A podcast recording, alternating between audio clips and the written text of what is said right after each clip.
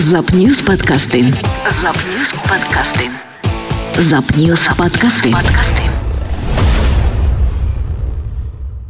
Всем доброго времени суток. Вы слушаете честный подкаст на Запньюз. С вами Лена Лазурная. Я сегодня в Краевом Минсельхозе. Говорить будем о посевной компании 2021. Нашим экспертом будет начальник отдела растеневодства Роман Александрович Катников. Роман Александрович, здравствуйте. Аграрии Забайкалья в предстартовом состоянии, что называется, уже совсем скоро стартует посевная кампания. Насколько готовы наши аграрии? Ну да, можно сказать, что до посевной уже осталось совсем немного времени. В первых числах мая наши сельхозпредприятия уже начнут выходить на посевную. Вот. Сейчас, конечно, полным ходом идет подготовка. То есть уже действительно или низкий старт, да, или уже ну, приближаясь к Финишная. финишной прямой. Начнем, наверное, с площадей, что в этом году вот у нас планируется посев провести чуть выше уровня прошлого года. На 8% мы запланировали посевные площади больше, чем в 2020 году. А в Вот. связи с чем увеличение? Ну, во-первых, ряд крупных компаний зашли на территорию Забайкальского края. Это- Новые, да? Да, новые. Террас, Мангазея, Агро планируют увеличить свои площади. Они для этих целей в прошлом году подняли, ну, так скажем, большое количество залежных земель, чтобы в этом году провести посев. Ну и ряд других предприятий, мелких, средних, крупных, э, планируют увеличить свою посевную площадь. В 2021 году у нас посевная ожидается чуть повыше, но там посмотрим, как еще по факту будет, потому что план это одно, да, А какая будет весна еще, позволит ли нам погодные условия, это уже будет видно по факту. Да, у нас э, зона рискованного земледелия, как говорят. Вы, Да. кстати, как относитесь Да, к такой это оценке? полностью оправдывает наш Забайкальский край, да, то есть подчеркивает и подтверждает действительно, что у нас условия очень суровые, очень жестокие. Короткая весна ветреная, короткий вегетационный период летний. Очень трудно подобрать набор культур с коротким вегетационным периодом, да, чтобы они успевали вызреть и дать урожай. То есть здесь очень много тонкостей. То засуха, Да, то дожди да. льют. На протяжении нескольких лет у нас была засуха жесточайшая. Период, когда растения только начинают набирать силу, фазу кущения, у нас засуха и уже просто мы теряем урожай на глазах. А вот в количестве сколько это площадей? Во всех категориях хозяйств планируется 203 с небольшим тысячи гектаров. Яровой сев составит где-то 187,7 тысяч. Это чисто по сельхозпредприятиям, то есть за исключением личных подсобных хозяйств там и так далее. А на вашей памяти наверняка много пассивных компаний. Вот если брать в динамике, ну лет пять назад, например, сколько было? Десять. 10 лет назад мы сели побольше. Ну, в пределах там 300 тысяч было, наверное, посевная. Смотреть э, на перспективе там три последних года мы где-то на уровне находимся. Если глубже заглядывать, конечно, там и побольше хозяйств было, и посевная была побольше. Но все-таки жизнь-то она проще-то не стала, и легче-то никому не стало. Очень сильно подорожали материально-технические ресурсы. ГСМ, вы знаете, да, что у нас с каждым годом оно все выше и выше. Есть ли у нас какие-то субсидии на горючку? На горючку у нас субсидий конкретных нет. У нас есть субсидии, так скажем, не связанная поддержка на комплекс агротехнических работ. Вот, вот эта не связанная поддержка – это основная субсидия в растеневодстве, которая и выплачивается хозяйством на приобретение ГСМ, на приобретение там, ну, других материально-технических ресурсов, семян, удобрений там, и так далее. Эту господдержку мы уже в этом году выплатили практически полностью на месяц раньше. Порядка 196 миллионов рублей уже выплачено хозяйству. Это вот то, Это что называют краевой и весенними деньгами, да? Да, для- весенними деньгами по растениеводству около 200 миллионов, так скажем, уже ушли на счета хозяйств. Мгм. Я слышала, что-то ведомство ведет какую-то работу с нефтемаркетом. У нас, во-первых, много поставщиков, да, их где-то 5 и- или 6, которые поставляют топливо для наших хозяйств.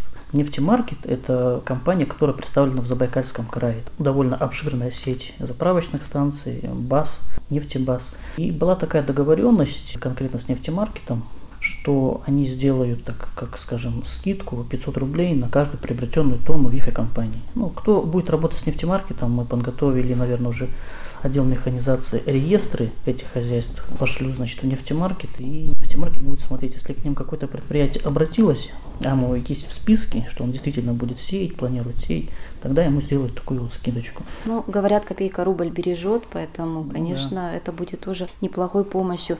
Один из важных вопросов – это обеспеченность семенами, собственными семенами, и будем ли что-то брать э, со стороны. По семенам, если вот так вот сравнить с прошлым годом, в этом году немножко отстаем. На это есть причины. Это Во-первых, была снежная зима, во-вторых, если в прошлом году в феврале уже были плюсовые температуры, да, то в этом году у нас даже сейчас еще в районах еще есть как бы минусовые и довольно-таки прохладно, холодно.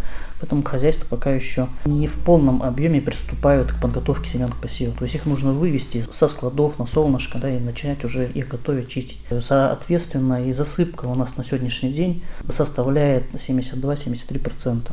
То есть это те семена, которые свои уже. Вот. Но это не говорит о том, что мы так на этом уровне и останемся. Идет сейчас закупка и перемещение семян внутри края. То есть у нас есть ряд предприятий, такие как Забайкал Агро, Нерчинский конезавод, наше семеноводческие хозяйства, которые готовят семена для реализации их хозяйством края. Это порядка где-то полутора-двух тысяч тонн будет реализовано вот именно вот этими двумя предприятиями, нашим хозяйством. Практически уже они реализованы. Заключены договора, уже есть конкретные договоренности, они уже распределены по хозяйству. Ну и порядка, наверное, двух-двух с половиной тысяч тонн, что на сегодняшний день где-то у меня 1300 тонн законтрактовано из-за пределов. Но работа еще продолжается. Я думаю, где-то около 2000 тонн будет завезено еще из-за пределов края. А где мы обычно берем их? В основном это Иркутск, Красноярский край, Алтайский край, Новосибирская область. Вот оттуда мы везем, потому что мы используем семена именно районированы по восточно-сибирскому региону, по 11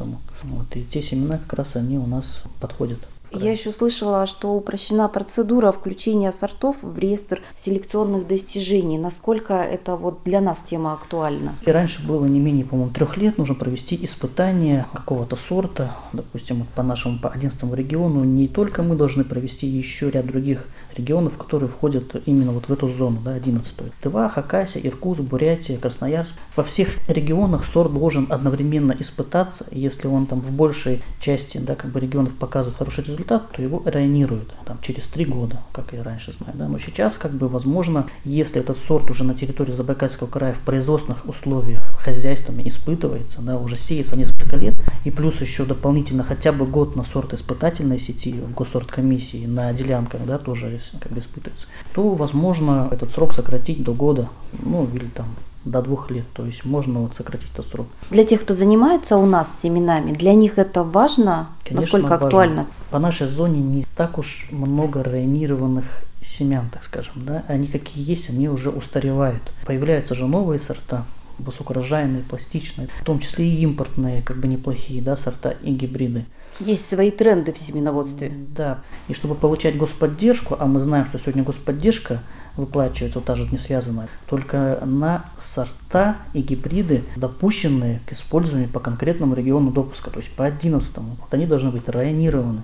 Если мы привезли там сорт районирован по пятой зоне там, или по десятой, то, ну, пожалуйста, мы можем сеять, не запрещено.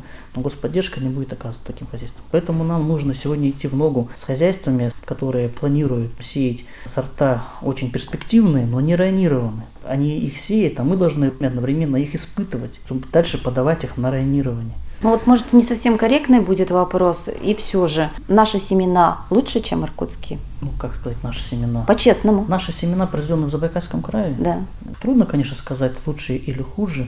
Но конкурентно способные они? Семена должны соответствовать ГОСТу. То есть они должны быть кондиционные, иметь высокую всхожесть, низкую засоренность и так далее. Здесь уже зависит от продавцов семян, да, как они подготовили свои семена. Но готовят у нас хорошо? Готовят у нас хорошо. У нас вообще филиал ФГБУ Россельхозцентр по Забайкальскому краю очень трепетно и щепетильно относится именно к качеству семян. Работа, она поставлена хорошо. Мы не пропускаем сюда семена какие-то засоренные и так далее. То есть все семена, которые завозятся из-за пределов края, мы еще здесь проверяем на раз, чтобы убедиться, что действительно они соответствуют тем документам, которые пришли с данной партией. Урожайность зависит не только от семян, хотя, конечно, это одно из главных условий, но еще и от минеральных удобрений. В этой части мы насколько обеспечены, и тоже хотелось бы знать, где мы закупаем их. Потребность, так скажем, у нас в этом году чуть больше 7 тысяч тонн. На сегодняшний день мы купили где-то ровно половину. Порядка 70 хозяйств у нас в этом году приобретают удобрения различные там как бы объемы. Из них где-то уже там, скажем, 60-65 уже закупили, и они либо уже доставлены, либо еще в пути. Почему такой маленький объем? Ну, во-первых, наше крупное предприятие, примерно завод Комсомолец, немножко в этом году не сработали по удобрениям. Ну, есть какие-то финансовые, наверное, там трудности или что-то. Вот сейчас у них законтрактовано уже все. Буквально сегодня-завтра они поработят, тогда у нас план практически будет э, выполнен. Доберем мы Ну, вот да, эти оставшиеся да, половины. Доберем в апреле, в начале мая они уже как бы к нам поступят, и к посевной будет у нас все нормально. План практически мы закроем процентов на 90-95.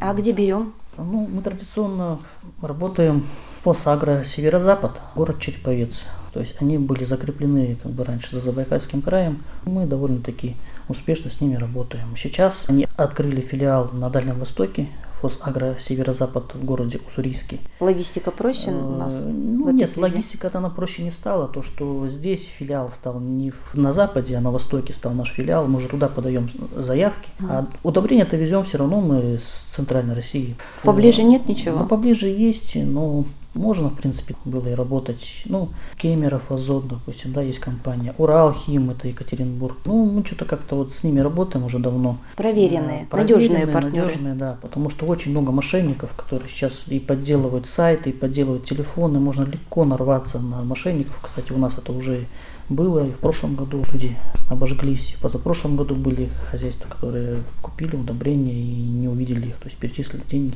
Поэтому хоть и далеко, но зато Надежные. надежно, да, доставлены вовремя, своевременно, все.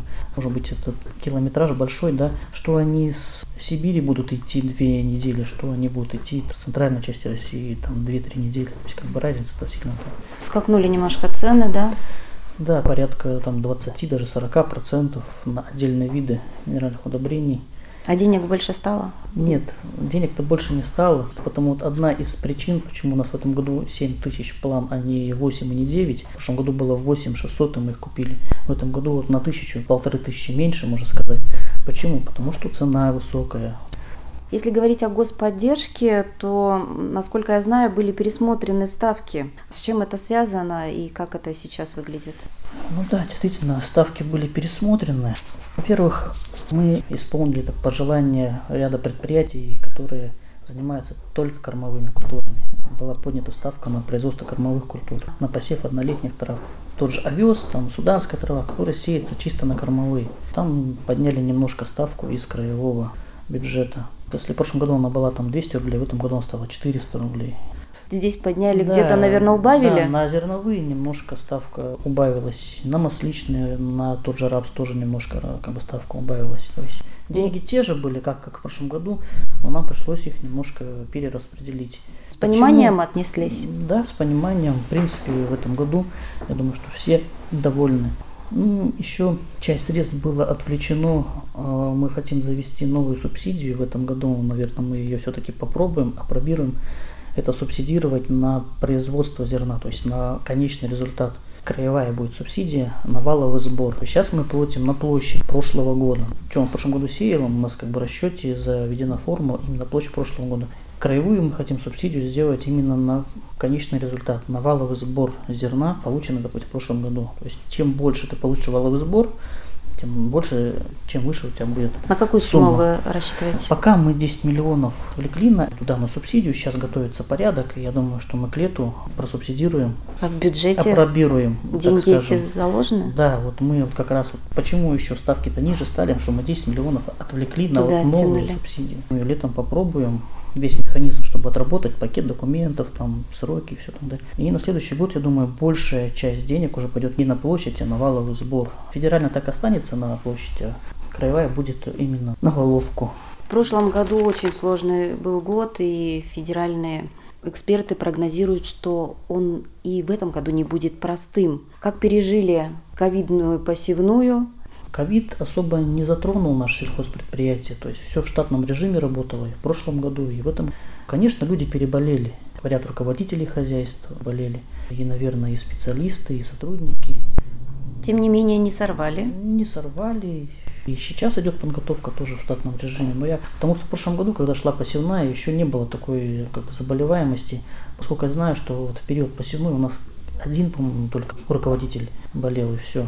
За зимний период их там добавилось количество. Еще несколько человек тоже перенесли, как бы, ну, в легкой форме, так скажем, да. Но сейчас уже так настолько все уже так привычно стало, да, что люди болеют, не замечают. Норма уже. Да, то есть кто-то заболел, да, ушел, остальные продолжают работать. Нет такой напряженности, что там предприятия закрываются, всех садят там на карантин. Кто-то заболел, ушел, остальные работают. Поскольку у нас зона рискованного земледелия, деньги на страховку предусмотрены в бюджете? Да, страхование у нас за последние два года, так скажем, как-то сдвинулось с места. Мы вот в прошлом году застраховали 99 тысяч гектаров грубо говоря, там, из, если брать чисто зерновые, из 100, там, 12, 99, это хороший результат. Порядка 60 хозяйств в прошлом году, ну, если не изменяет память, там 56, что ли, застраховали свои имущественные интересы. И хорошо, что застраховали, потому что осень у нас была непростая. Сначала шли дожди, дожди, дожди, мы не могли убрать, там очень трудно шла уборка. Потом еще и снегопад в конце сентября, в начале октября, как ударил по несколько районам.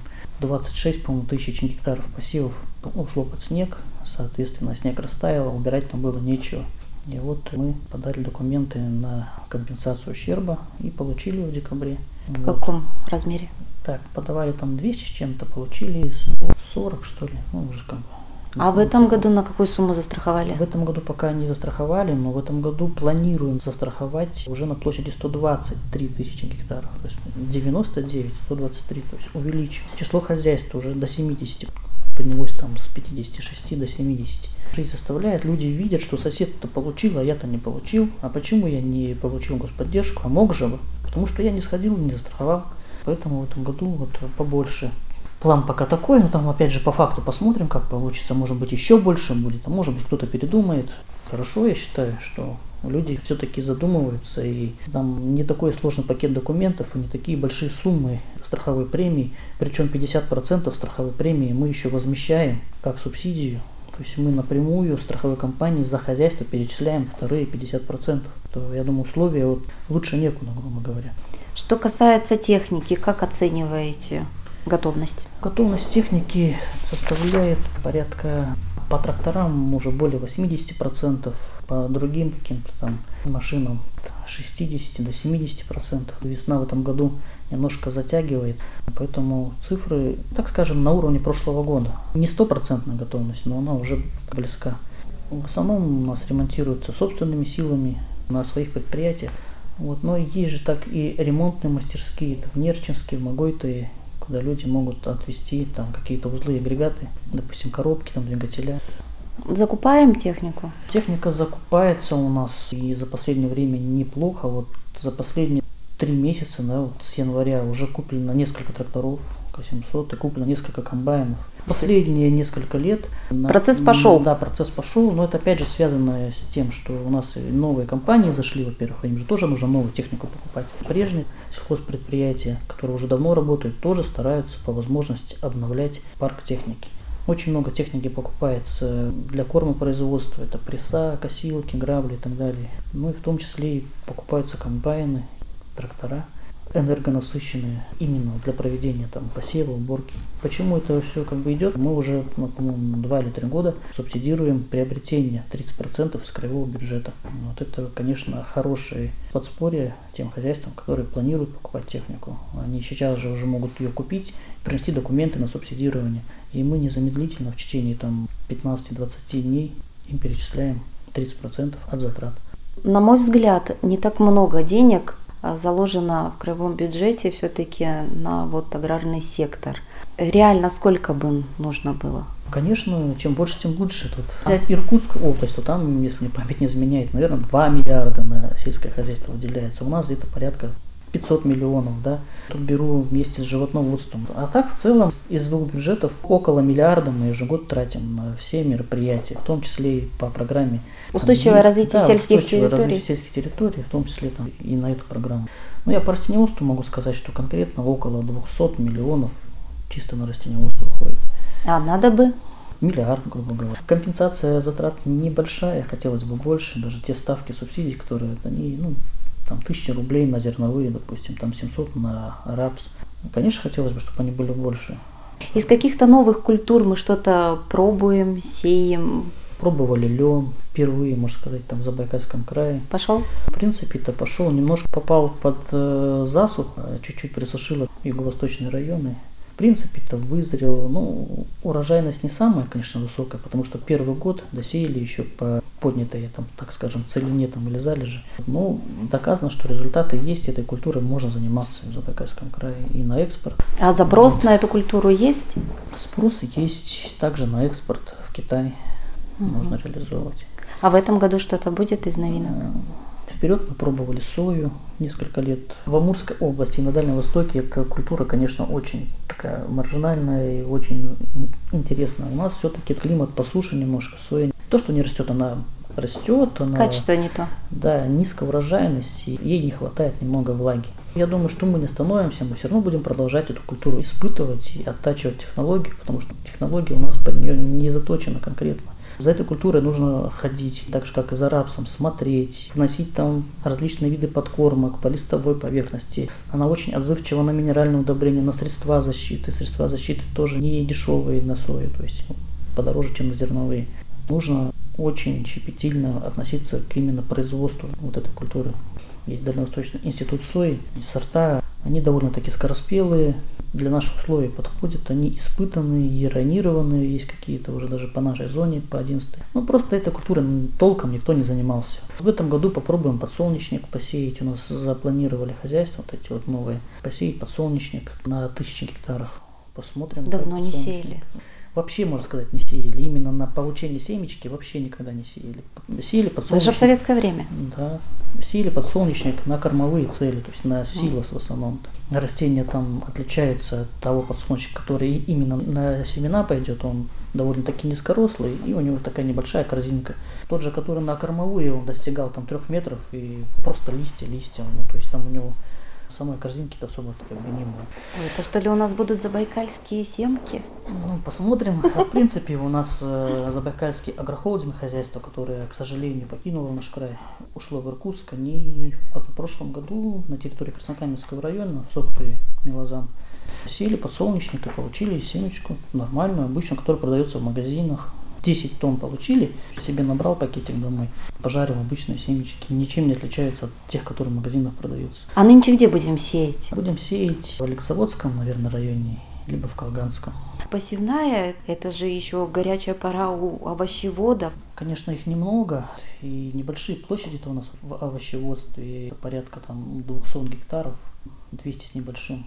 В основном они сосредоточены у нас вот в, в районе Читы. Читинский район. Чита, Улеты, Крымская, вот в этом, ну еще Лавяный, там есть у нас картофель крупный. Картофель тоже мы порядка тысячи гектаров садим. Это тоже мало, хотелось бы, чтобы у нас вот овощеводческих предприятий было больше, и мы стараемся их субсидировать не так, как на зерновые ставки там намного выше. Ну и затрат, соответственно, больше. И защита, и сама уборка, она у нас ну, еще не механизированная там на 100%, где-то там ручной труд еще применяется. Картофель семенной наш, да, местный? Или все-таки тоже Нет, приходится? картофель, конечно, мы завозим. Не каждый год, но семена обновляем. То есть mm. мы завозим из Тюменской области, с Иркутской области, чтобы не вырождался или что? Суперэлиту, да, чтобы не вырождался. Завозим суперэлиту, потом ее садим, получаем элиту, еще садим, потом первую репродукцию, ну там вторая, уже начинаем заново обновлять семена, снова завозить, потому что мы здесь вот питомники размножения, супер-супер элиту мы не производим на территории края, нам приходится завозить ее из-за пределов. Потом несколько лет производим, как они вырождаются, все выбраковываем, снова завозим. Ну, вот так вот год от года семена себе покупаем. Но остальные, конечно, тоже завозные. Ну, а по, а по овощам, соответственно, мы все завозим, потому что семена капусты, моркови, свеклы у нас на территории края не производятся, только производятся там... Всего скорее, да, они даже и не отечественного ну, производства. Да, все стараются покупать высокоурожайные гибриды, которые там голландской селекции. Но у них и вид другой. Красивое качество. Но мы же все-таки следим, что хоть они импортные, да, но они должны быть тренированы по нашей территории. Поэтому за этим мы строго следим. Вот если еще в поля не вышли, за трактор не сели, как говорится, то овощеводы-то уже в теплицах. Уже, я думаю, вот-вот, наверное, уже пойдут свои огурчики. Первый урожай. Я знаю, что у нас новый материк уже, это Маковеево, они давно высадили в зимних теплицах. В Угдане уже тоже должны подойти вот, вот огурцы. По Нет. цене они будут отличаться? Цена Вообще как-то регулируется вот ценовой вопрос никак, на не- местную никак продукцию? не регулируется. Товаропроизводитель Сам ее так, формирует. э, Ну да, он сам формирует от затраты себестоимости. Большая наценка идет именно в торговых сетях. Если сельхозтоваропроизводитель продает огурцы, допустим, оптовикам там по 200 рублей, то в магазинах они уже по 350 появляются. Сейчас будет пик цены, да, но потом будет все снижаться, снижаться, снижаться. Мы тоже цену мониторим. Апрель-май будет пик, дальше уже будет снижение. Ну а к лету уже там совсем цена упадет, потому что появятся уже у частного сектора уже свои там огурчики и так далее. Большое спасибо, Роман Александрович, за содержательный разговор. Мы все вопросы, которые так или иначе касаются, ну, по крайней мере, важные, обозначили. Спасибо за честный разговор. Я бы нашим сельхозтоваропроизводителям пожелал бы в этом году все-таки более мягких условий, да, именно погодных, чтобы вот именно вот период май-июнь там были дождики, и это как бы, ну, уже видим, что будет урожай. Пожелать, конечно, всем, чтобы посевная прошла успешно, в короткие сжатые сроки, чтобы мы все выполнили намеченные, так скажем, планы, показатели. В общем, посевной всем нам без потрясений. Да, Спасибо большое. спасибо. Запньюз подкасты. Это был подкаст на Запньюз. Ищите нас и слушайте ВКонтакте, SoundCloud, Google Подкаст и Яндекс Подкаст.